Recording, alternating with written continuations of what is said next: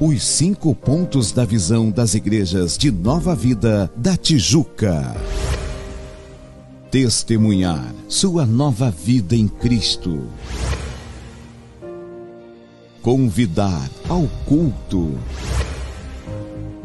Conectar apresentando a três pessoas no dia do culto. Batizar acompanhando o discipulado servir nos ministérios da igreja.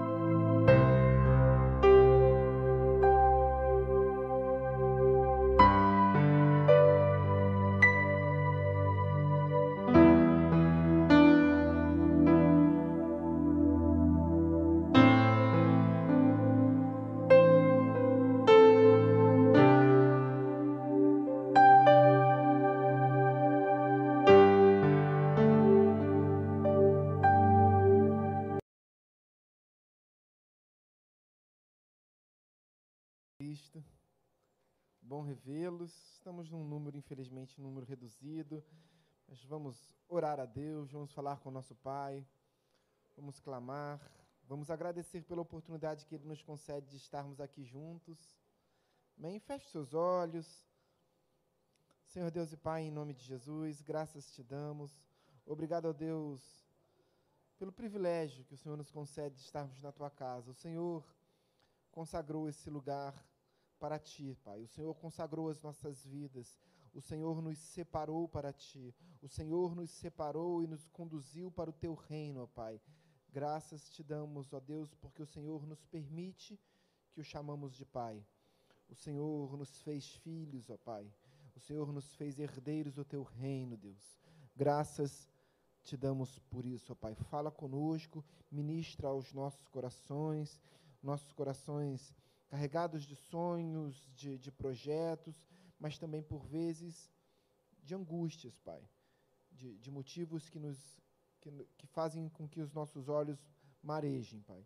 Deus, em nome de Jesus, clamamos pela tua presença contínua, constante, sobrenatural em nosso meio nesta manhã. E que este culto, Pai, a começar por essa escola bíblica dominical, seja um eh, exclusivamente entregues a Ti. Oramos em nome de Jesus. Amém. Amém. Meus amados irmãos, voltando a ministrar, recebendo a honra de ministrar aqui a Escola Bíblica Dominical, uh, peço aos amados irmãos que abram as vossas revistas da Escola Bíblica Dominical, aqueles que puderem, uh, mais precisamente na lição de número 12, Aba Pai, Aba Papai. Vamos ler. Uh, todos abriram? Amém? Se você não tem a revista, pode abrir a sua Bíblia, mais precisamente no texto que o apóstolo Paulo escreveu às igrejas da Galácia.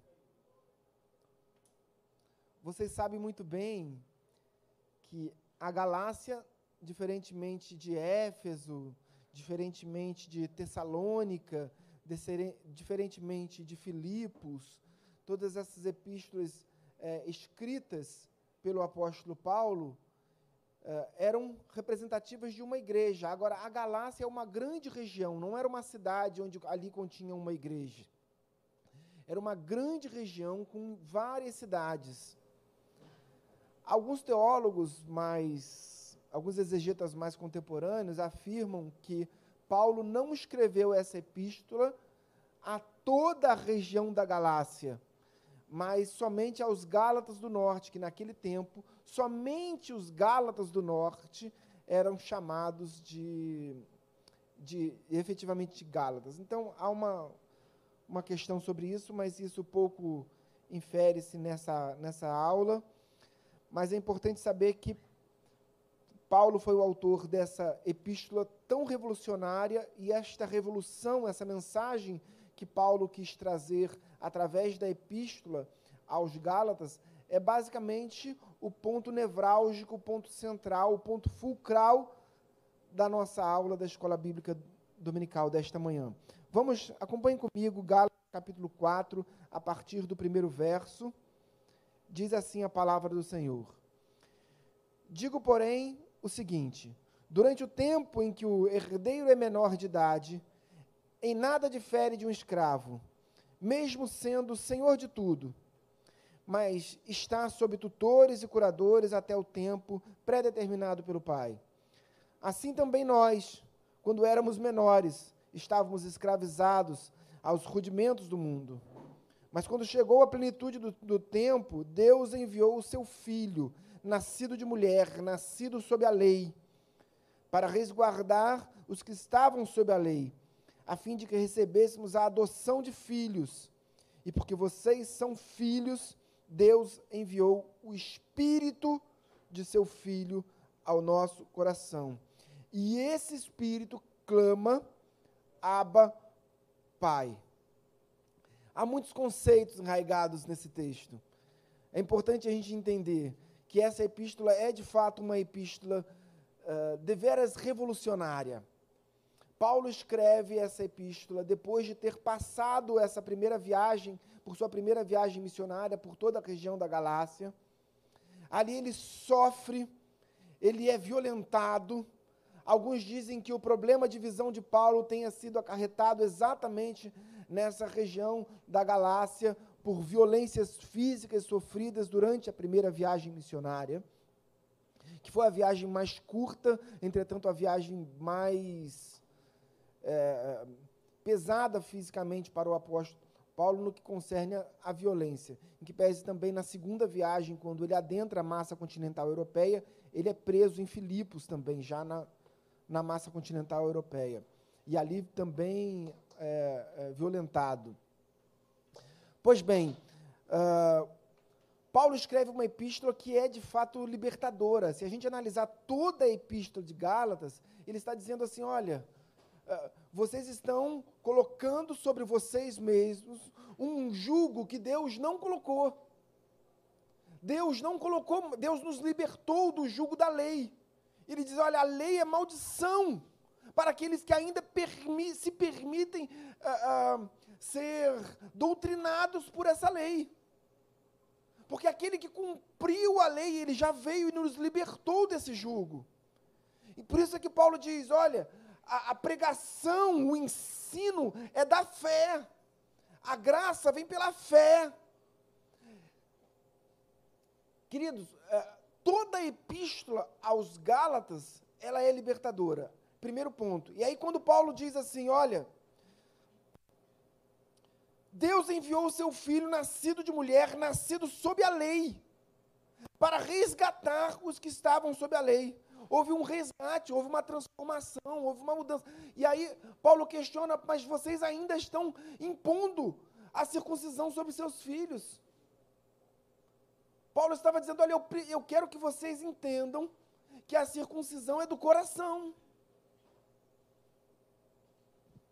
E aí ele continua dizendo assim: E porque vocês são filhos, Deus enviou o Espírito de seu Filho ao nosso coração. E esse Espírito clama, Abba Pai. Quem foi a primeira pessoa no texto bíblico que usa essa expressão Abba Pai?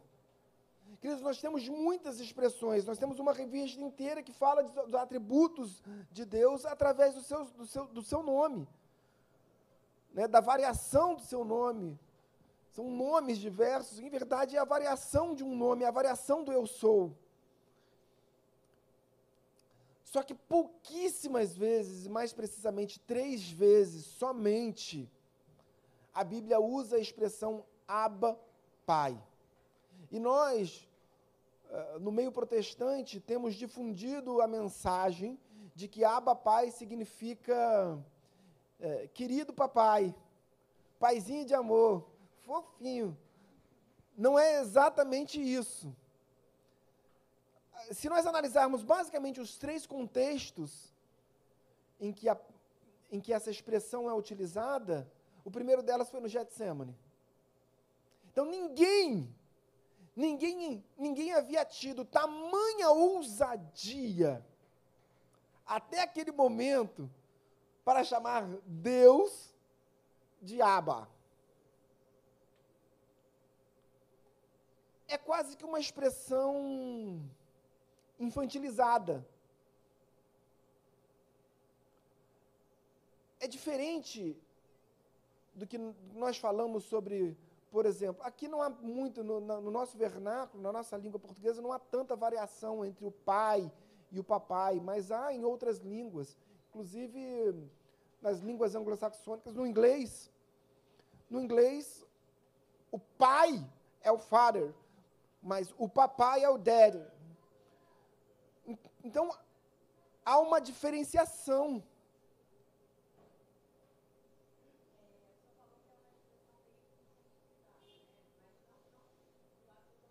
Não, não do lado pejorativo.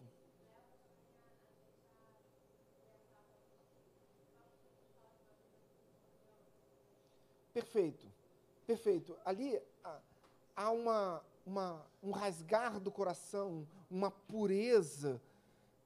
Assim, não há mais nenhuma, nenhuma Jesus diz isso, ele estava sozinho, ele se retira.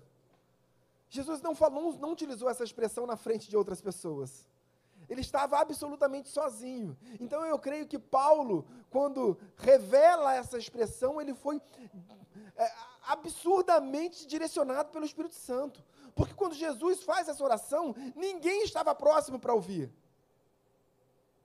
É uma expressão de clamor, mas é uma, é uma expressão de um coração sangrando, de um coração rasgado. É uma, é uma expressão mais infantilizada, utilizada por crianças, mas sem. Por que que, por que, que os judeus então não usavam essa expressão abá?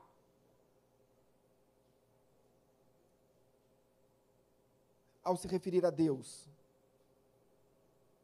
Porque eles entendiam que ela poderia denotar uma falta de reverência. Salomão já dizia que o temor do Senhor é o princípio da sabedoria.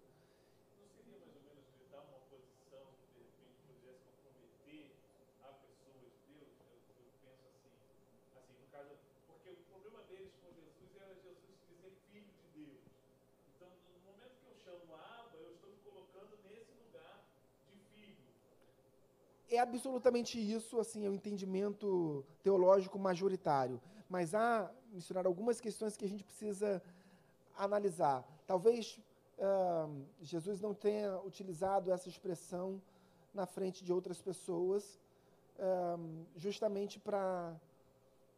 Uh, por que, que Jesus foi preso e crucificado? Isso mesmo. Queridos, Jesus foi julgado em, por, em seis julgamentos distintos. Seis. Seis julgamentos. Três conforme a cultura judaica e três vezes conforme a Lex Romanorum, que era a Lex Julia Maestatis, o nome da lei romana vigente naquele tempo. Jesus, quando ele é preso no Getsemane, ele é levado para a casa de Anás, que era o antigo sumo sacerdote, sogro de Caifás, o sumo sacerdote vigente. Ele ali, ele é julgado na casa de Anás. Para que aquele peso, para que aquele, por que, que ele foi julgado ali na casa de Anás?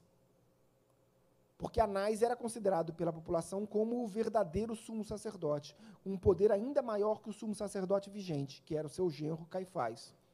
Um respeito, uma quase idolatria ao sumo sacerdote Anás. Fato é que ele é levado para a casa de Anás e ali é imputado a ele um crime. Que crime é esse? O crime de blasfêmia. O crime de se autodeclarar filho de Deus. Então Jesus, em todo o seu ministério, ele teve esse zelo, ele, teve esse cuidado. Tanto é que ali ele diz: Olha, eu não cometi crime, crime algum. Depois ele é levado para a casa de Caifás. A Bíblia diz que ele apanha, que ele é violentado nesse caminho e na casa de Caifás, quando batem com ele com, com varas na cabeça. Jesus estava com a cabeça já toda cortada. Ali ele é imputado a ele o mesmo crime. Quando raia o dia, os primeiros raios solares, Jesus é levado então para o sinédrio, ele é julgado rapidamente e ali, ainda de manhã cedinho, ele é levado para o pretório. Aí passa por mais três julgamentos. Um por Pilatos, depois Pilatos né, não quer julgar, ele leva para Herodes. Herodes estava ali por ocasião da Páscoa. Depois Herodes devolve para Pilatos. E depois Pilatos leva a decisão ao povo. Então foram seis julgamentos. Quando os judeus levam Jesus para o pretório, Pilatos pergunta: Mas espera aí, que crime ele cometeu? E aí os judeus dizem blasfêmia? Espera aí, nós acabamos de condená-lo à morte por blasfêmia. Jesus foi condenado à morte pelos judeus pelo crime de blasfêmia por se autodeclarar filho de Deus, na visão dos judeus. Quando chega diante do Pilatos, Pilatos pergunta: que crime que ele cometeu? E eles pensaram: pô, mas se a gente disser blasfêmia, é, aí Pilatos vai dizer: mas isso não é crime? Pode soltar. E aí, na hora, eles disseram: sedição. Qual é o crime de sedição? É o crime de revolta contra o Estado. É o crime de revolução contra o Estado. Olha, ele quer tomar o seu poder, porque ele está dizendo que ele é rei. Ele é o rei dos judeus. Né? E, na verdade, é o Senhor que é rei. Então, são crimes diversos. Quando ele chega ah, diante de, de, de, Pilatos, ele chega com uma condenação de blasfêmia. E isso para os judeus era muito. Havia uma, uma rever... Quem era chamado de Aba naquele tempo, religiosamente? Os. Uh, não o sumo sacerdote especificamente, mas todos aqueles que tinham uma função sacerdotal dentro do sinédrio. Não todos os 70, mas aqueles que exerciam função sacerdotal dentro do sinédrio. Esses eram chamados de Abá, né, de, de, pai. Mas por que, que a, a Bíblia traz a expressão Abá, pai? Se você pegar tanto uh, em Gálatas, capítulo 4, 6, tanto em Romanos, capítulo 8, verso 15, quanto nesse episódio em Marcos, do Evangelho, em que Jesus está no Getsemane, Marcos 14, nós veremos que não existe essa expressão Abba Pai. Não existe. Existe Abba Pai. Todas elas, em todos os três únicos episódios em que essa expressão Não, não, não, atrapalhou, atrapalhou. O abra era uma expressão aramaico, abá, só que ela tinha uma correspondência também no hebraico. Então, quando a pessoa falava em aramaico, a, a, a, os fluentes da língua hebraica também entendiam. A questão é que, nos três episódios, ele está, se você pegar, inclusive o texto massorético, Inclusive, queridos, isso é muito valioso. Inclusive o texto massorético, o texto massorético quase não tem pontuação. Mas inclusive o texto massorético ele está separado por uma vírgula. Vocês conseguem compreender isso? Há uma vírgula que separa a expressão hebraica ou a expressão aramaica do abá com a expressão grega do pater. Talvez Jesus estivesse usando essa expressão apenas para dar universalidade àquela mensagem que está sendo anunciada. Olha, Abá é pai. Para vocês que não conhecem a cultura é, hebraica, a língua aramaica, eu estou dizendo para vocês que Abá é pai. Claro que é uma expressão é, de rasgar o coração, uma, uma, impressão, uma, uma expressão de sinceridade, mas não é apenas uma expressão, é uma palavra. Porque Abá e papai, Jesus está dizendo: olha, isso é isso. Jesus não juntou as duas palavras dizendo: olha, isso aqui é uma coisa só. Só para vocês compreenderem. Jesus, de fato, qual era a língua que Jesus falava? Aramaico. Jesus, quando está orando, quando está falando com o Pai, ele está falando em que língua? Aramaico. O Evangelho foi escrito em grego, certo? Jesus fala em aramaico. O Evangelho transcreve aquilo que Jesus falou, não é isso? Nesse, nesse trecho. Nesse trecho, o Evangelho transcreve aquilo que Jesus falou. Jesus falou em aramaico, o Evangelho transcreveu em grego. Por que cargas d'água tem no Evangelho uma palavra em aramaico e outra palavra em grego? Jesus não falou abá, pater, ó pater. Ele só falou abá. Então, abá, pai, é uma expressão nossa, do meio evangélico. A questão, Oi? Redundante. Não, não que seja. Não que seja totalmente. Exato. A questão é que Jesus, quando se refere a, a Deus, naquele momento, ele, e por isso isso foi enfatizado nesse texto, no Evangelho e também na Epístola aos Romanos e também no texto aos Gálatas, que Jesus estava se referindo a Deus como Pai. Esse é o principal valor do texto. Não é se, se Abá significa papai ou papai querido, é porque há ali um valor de paternidade. Eu me sinto constrangido de pregar sobre paternidade, de falar sobre paternidade numa igreja que o pastor escreveu um livro sobre paternidade. Mas também usando o livro do, do, do nosso pastor, eu me lembro que ele cita, o pastor gosta muito, ele está ouvindo não, né? Ele gosta muito do autor chamado Luciano Vilhaça. Quem já leu os livros do Luciano Vilhaça? Eu devo ter ali uns três ou quatro em casa.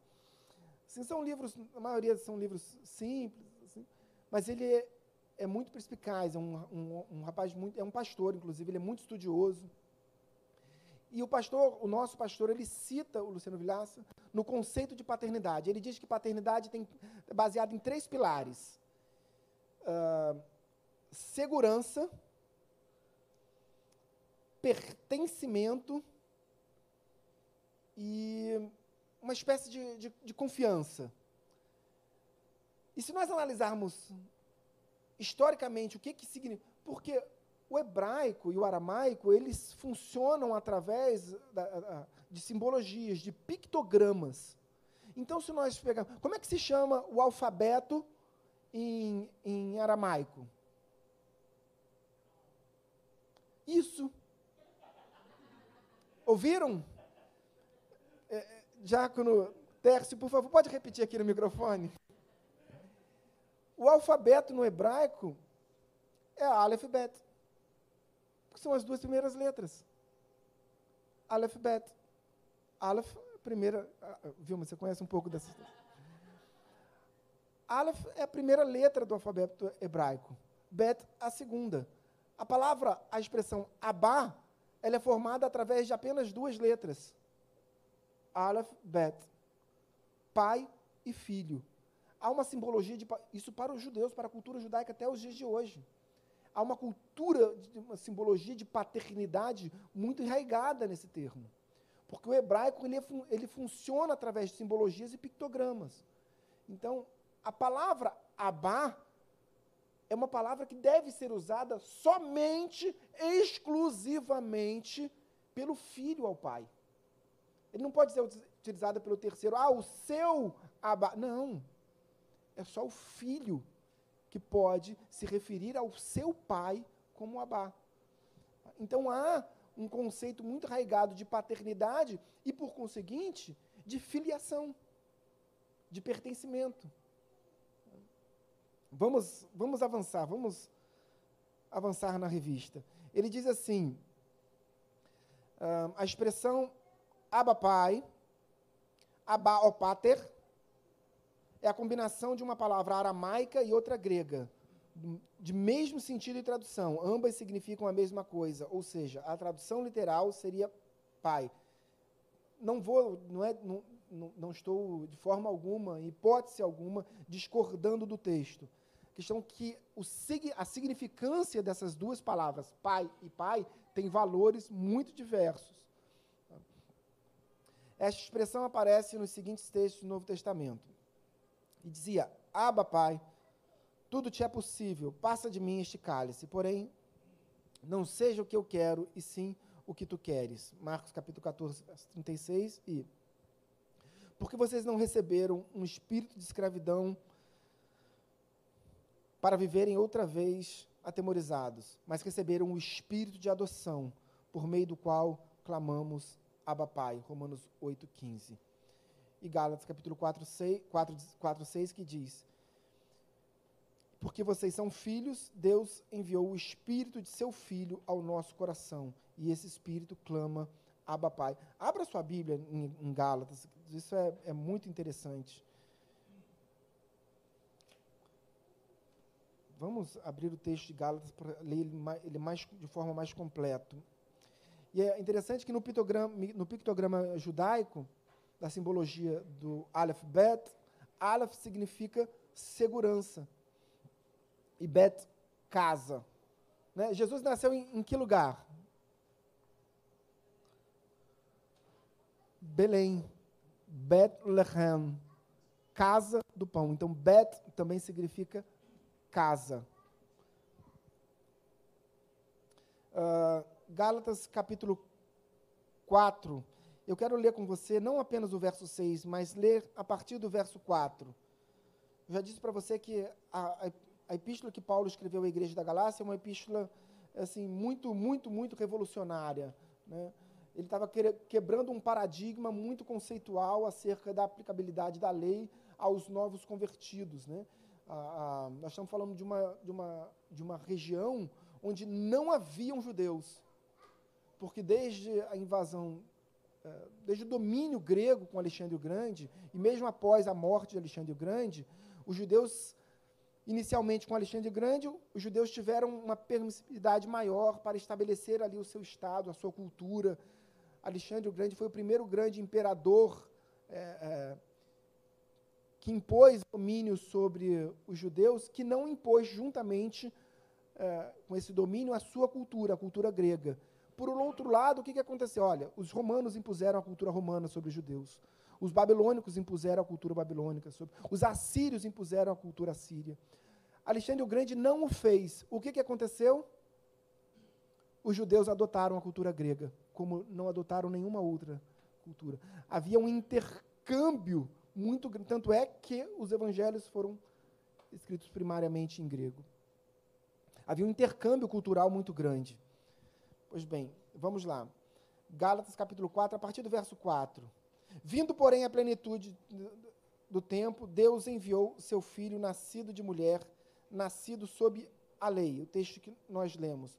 Por que, que, por que, que, por que, que Deus faz, e Paulo faz essa, essa. Ele assevera com tamanha propriedade que Deus enviou seu filho, nascido de mulher, nascido sob a lei? Porque justamente essa epístola à igreja da Galácia, ou as igrejas estabelecidas na região da Galácia, ainda que seja Galácia do Sul, Galácia do Norte ou Galácia Central, uh, estavam vivendo um período uh, do novo nascimento naquele momento. Eram gregos se convertendo ao Evangelho, muitos se, que se converteram pouco tempo antes, em 48, 49, a partir da primeira viagem missionária do apóstolo Paulo mas que estavam vivendo sob o jugo, uh, judeus que estavam impondo sobre eles o jugo da lei, ou seja, obrigando que aqueles novos convertidos que não viveram sob a égide da cultura uh, judaica também se circuncidassem, o que era muito penoso para eles.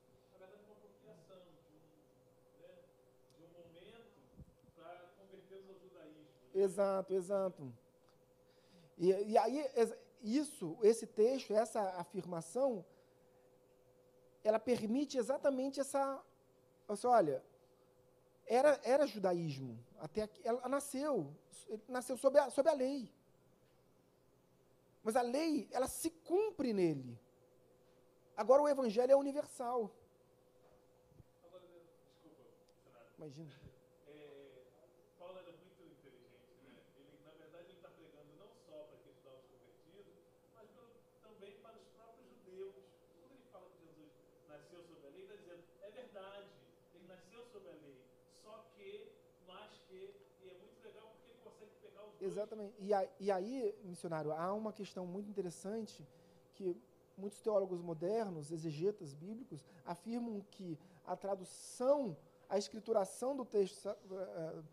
inclusive no texto massorético, ela foi feita em dois idiomas justamente para atingir uma universalidade, para que todos entendam exatamente, olha, tem aqui a, a cultura judaica, Jesus nasceu sob esse tempo da lei, mas ele é pai não só dos judeus. Né? Deus é pai não só dos judeus, porque os judeus clamavam para si essa exclusividade da filiação em relação a Deus. Né? Essa é a grande discussão. O, o concílio de Jerusalém, o grande papel, o grande mote ali do, do concílio de Jerusalém, Jerusalém de Atos, é exatamente a discussão sobre filiação, sobre paternidade sobre a conversão ou não de gentios, sobre a possibilidade de conversão ou não dos gentios, porque até então os judeus entendiam que é, o judaísmo era para Deus, era, era dos judeus e Deus era exclusivo, exclusividade do povo judeu. Então, a, a conversão de um gentil era possível desde que ele se convertesse ao judaísmo e não a Deus. Né? Porque o único acesso a Deus era através do judaísmo para os judeus. Esse é o processo que eles chamam, os judeus chamam até os dias de hoje de techuvá, né? do, do, processo de arrependimento, né? de transformação. Uh, e aí no, no verso de número 6 ele diz: e porque sois e porque vós sois filhos, não mais escravos, né, enviou Deus ao nosso coração o espírito do seu, do seu filho, que clama Abba Pai, fazendo na minha, na minha opinião uma uma clara e óbvia ligação à expressão utilizada pelo próprio Senhor Jesus no Getsemane. E ele diz: De sorte que já não és escravo, porém filho, e sendo filho, também herdeiro por Deus. Vamos avançar na, na, na revista, senão a gente não consegue. O Abba Pai, no, a revista traz pontos diferentes no momento em que a expressão foi utilizada. Ele diz assim: um dos episódios marcantes, no item de número 2, o Abba Pai no Jardim de Getsemane. Um dos episódios marcantes na vida de Jesus é sua passagem pelo jardim de Getsemane, apontado por muitos como o momento mais humano da vida de Jesus, relatado nos evangelhos. Ele foi até o Getsemane para orar e buscar o consolo de seus amigos. Para isso levou consigo Pedro, Tiago e João, mas eles acabaram o deixando só.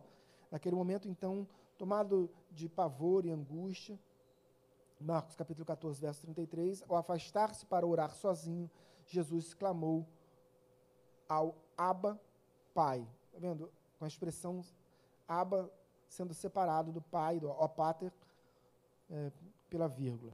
Reconhecendo o seu poder e submetendo-se à sua vontade soberana. O Abba Pai nos adotou, item de número 3. Mas a todos quantos o receberam, deu-lhes o poder de serem feitos filhos de Deus, a saber, aos que creem no seu nome. Somos filhos de Deus, essa é a nossa posição diante de nosso Pai Celestial.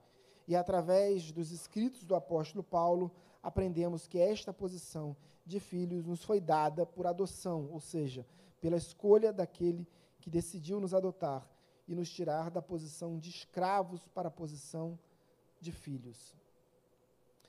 Um, Vamos ler o segundo, o segundo, achei bem interessante isso. O pastor faz referência nesse, no livro dele também, o livro Paternidade, sobre essa parábola. Né? Ele começa o livro com, contando a história da parábola e a partir dali ele extrai o conceito de paternidade. Filhos ou escravos? Ele diz assim no segundo parágrafo. Um bom exemplo é a parábola do, parábola do filho perdido. Por que, que Jesus falava em parábolas?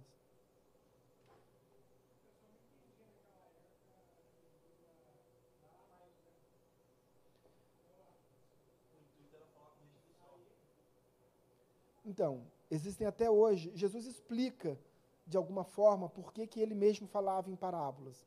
Né? É, então, há dois raciocínios através da própria explicação do Senhor Jesus, e que são doutrinas muito diversas, mas, sob opinião, sob ótica pessoal, elas podem é, ambas estarem verdadeiras. Uma é porque nos conduz a um, a um momento, a um processo de raciocínio de compreender, porque algumas parábolas não eram compreendidas. E tanto é que algumas delas o próprio Senhor Jesus explicava a parábola. Né? Então, para que nos levasse a esse momento de, de, de raciocínio, de reflexão, é que Jesus também se utilizava por parábolas. Outra linha de raciocínio né, era exatamente é, para que houvesse uma Exato, assim, uma, uma interação maior, um, assim, aqueles que estavam interessados iriam compreender, aqueles que não estavam interessados não compreenderiam. De certa forma, era também uma limitação. Né? Para aqueles que de fato queriam buscar a Deus, esses teriam o acesso à revelação do Santo Espírito.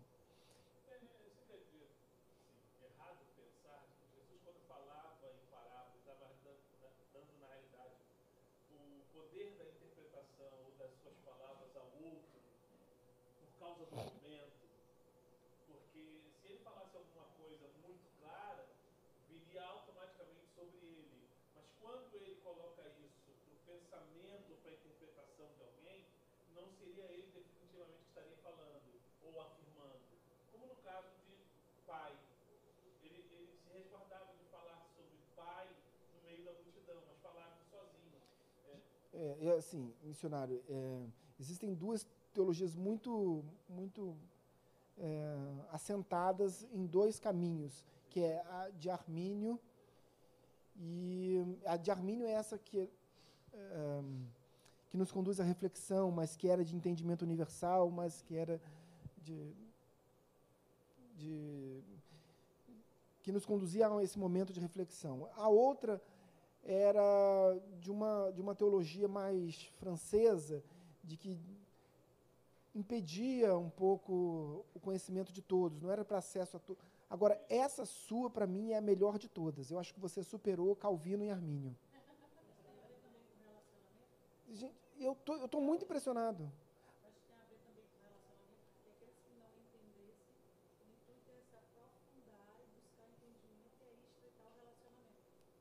É.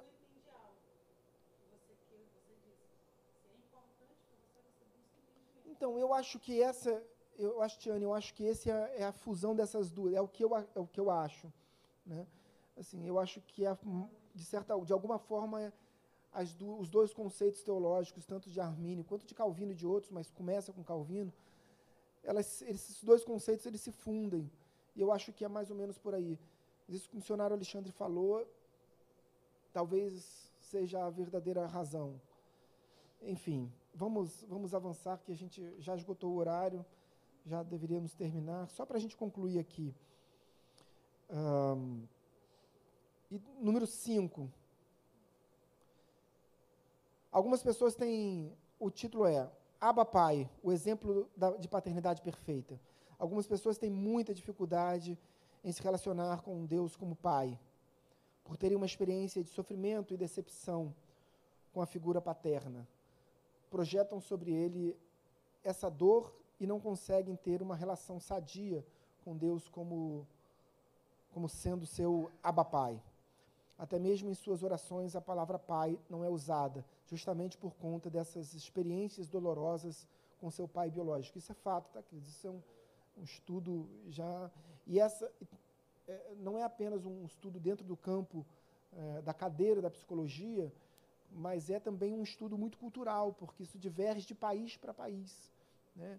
Nós temos, por exemplo, países na África. Uh, o Djavan, o Dija, o Dija porque é íntimo, o Dija morou em Angola, foi? É, Angola tem uma característica muito peculiar dos filhos quando se dirigem ao pai, mas em aquele país ao lado, exatamente, esqueci o nome. Tem outra característica muito diferente, muito diferente. Tem um artigo sobre isso, inclusive, sobre essas diferenças culturais ah, nesse aspecto no campo da paternidade. É, então, claro que ah, nós somos carregados pela nossa história, pelos nossos conceitos. A gente. Eh, essa semana eu estava explicando minha filha sobre isso. Pai, mas por que, que ele disse isso? dentro de uma discussão política. Né? Mas, pai, pai, por que, que ele disse isso, filha? É, isso é um absurdo ele dizer isso. Eu falei, filha, calma, cada um tem a sua história. Seu, vamos tentar compreender, entender. Né? Vamos ser mais empático, porque a gente precisa entender os lados diversos, os pensamentos, a história de cada um. Enfim, vamos concluir. Aba Pai, meu querido papai, volto a dizer, literalmente, Aba Pai não significa querido papai, nem papaizinho do coração, nem fofucheco, nada disso, tá bom? O que para a gente pode também ter eu digo literalmente no texto sagrado, não tem essa expressão, mas a gente, nós somos filhos, né? temos liberdade para conversar com o nosso pai, tá? sempre com temor reverencial. Voltando a Donald Trier, ele diz, ele diz o seguinte: é talvez significativo que tanto em Romanos 8,15 quanto na ocorrência das palavras em Gálatas capítulo 4, verso 6, o mesmo verso seja usado. clamar, craso, do grego craso.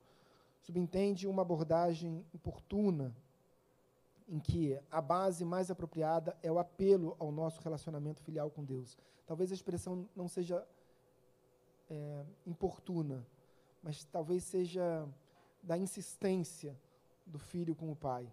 Não que o pai se sinta importunado pela oração, ao contrário, por isso que acho que essa expressão é equivocada. Só para a gente concluir. Sendo assim que vivamos não mais como escravos, mas sim como filhos que foram adotados pela livre escolha do pai e que, porque nos tornamos filhos, recebemos o seu, o seu espírito em nossos corações. E esse, e esse espírito nos faz clamar, dizendo: Abba, Pai. Amém, queridos? Que Deus nos abençoe abundantemente. Amém? Um, vamos orar? Senhor, meu Deus, meu Pai, em nome de Jesus, graças te damos. Obrigado, ó Pai, pelos teus ensinamentos. Obrigado, ó Deus, pela tua palavra. Obrigado, ó Deus, pela vida daqueles que se debruçaram no ensino, no tempo para a elaboração dessa revista tão valiosa para as nossas vidas, para a nossa igreja. Oramos em nome de Jesus. Que o Senhor seja conosco mais uma vez e que o Senhor faça superabundar as experiências com o teu Santo Espírito na tua igreja, na tua casa, seja aqui em Vila Isabel, seja onde dois ou três estiverem reunidos em teu nome, aonde ali estará estabelecida a sua igreja. Oramos em nome de Jesus. Amém e amém. Deus te abençoe.